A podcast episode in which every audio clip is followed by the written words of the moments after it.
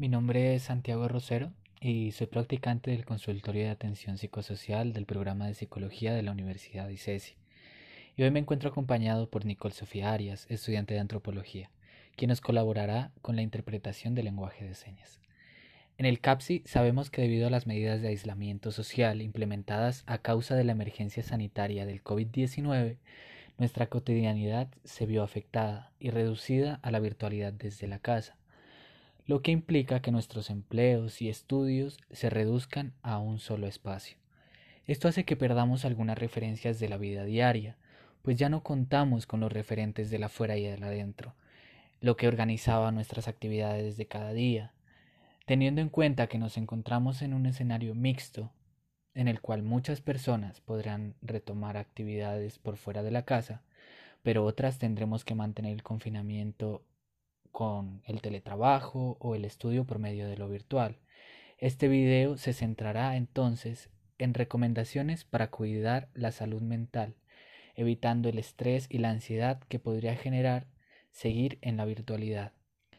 Es importante definir los tiempos de trabajo o estudio y los tiempos de descanso, para que tu día no se centre solamente en dichas responsabilidades. Además, resulta crucial delimitar los espacios en el hogar, para que la habitación y los lugares de descanso no se conviertan en lugares de trabajo o estudio. Recuerda que puedes adaptar otros espacios de la casa para ello. También te recomendamos realizar pausas activas, Estar todo el día frente a una pantalla puede agotar el cuerpo y causar mucho estrés. Por ello es adecuado realizar estiramientos y tener tiempos de descanso.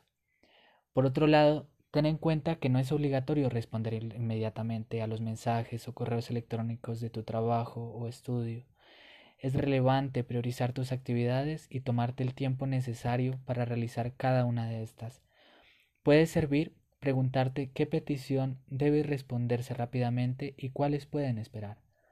Por último, es vital que realices otras actividades de ocio. Puedes hacer ejercicio, pintar, dibujar, escribir o realizar cualquier otro pasatiempo que disfrutes.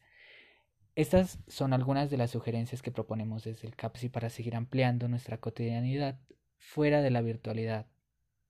Finalmente, consideramos importante recordar que si bien todo nuestro mundo ahora está dentro del hogar, es esencial que podamos ampliar nuestra cotidianidad fuera de la virtualidad para que no quedemos absortos en ella.